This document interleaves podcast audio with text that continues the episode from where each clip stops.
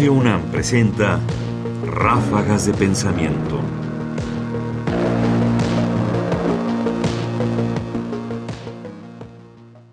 La interpretación de los textos antiguos y sus copistas.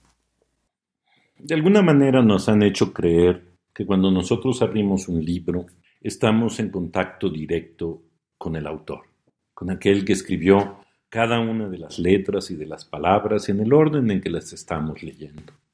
Pero la verdad es que esta relación próxima, íntima como el autor, es más bien una orgía tumultuaria.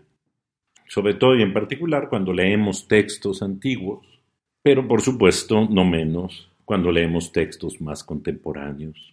Escuchemos la experiencia de alguien que trabaja con textos filosóficos antiguos, la doctora Nicole Oms, filósofa radicada en México, que justamente se dedica a estudiar la filosofía de la antigüedad. Escuchemos lo que nos dice.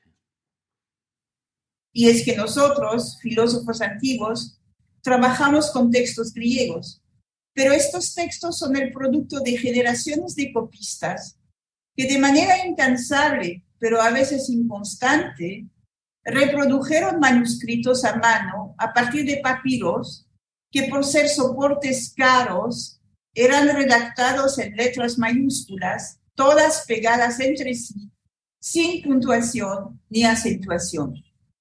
Operar separaciones y decidir dónde empieza una palabra y dónde termina es una obra de edición, esto es, de selección de una lección entre varias. Una edición crítica como la que hiciera Johannes Burnett a principios del siglo XX lleva a pie de página varias otras versiones textuales posibles y se puede idear más lecciones posibles porque existen varias familias de manuscritos.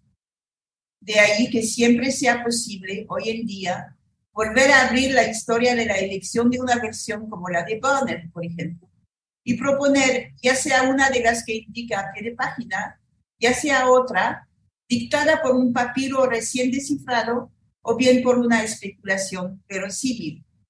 Uno de los capítulos de mi libro se interesará por la manera en que dos o tres papirólogos deciden si un pedazo de papiro contiene una letra, una iota, por ejemplo, o bien otra, una lambda, por ejemplo, que se parece a la iota, pero tiene una colita más por delante, o bien si esa colita es simplemente una basura, esto es la presencia de algo que no requiere interpretación.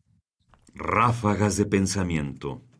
Como vemos por la experiencia que Nicole Oms nos transmite, tendríamos que reconocer que cuando nosotros abrimos las páginas de un libro, el que ustedes quieran, Platón, Aristóteles, quizás por hablar de los más populares, lo que encontraríamos de inmediato es que no estamos solos con ellos, sino que en esa página está justamente toda esa gran masa de copistas, de editores, de eruditos, que incluso discuten de manera minuciosa cada una de las manchas o de las letras que están en los manuscritos que estudian. De modo que lo que nosotros recibimos y lo que nosotros leemos es esa tradición, ese ejército de gentes que le han dado forma, que han hecho las notas, que han editado, en fin, que le han dado cuerpo final a aquello que nosotros abrimos, leemos, creyendo que estamos solos con el autor. Nicole Oms Renard, audio tomado de la conferencia Hacer Filosofía Antigua y Filosofía de la Cultura. Conferencia para el Seminario Permanente de la Red Mexicana de Mujeres Filósofas, 25 de agosto de 2022.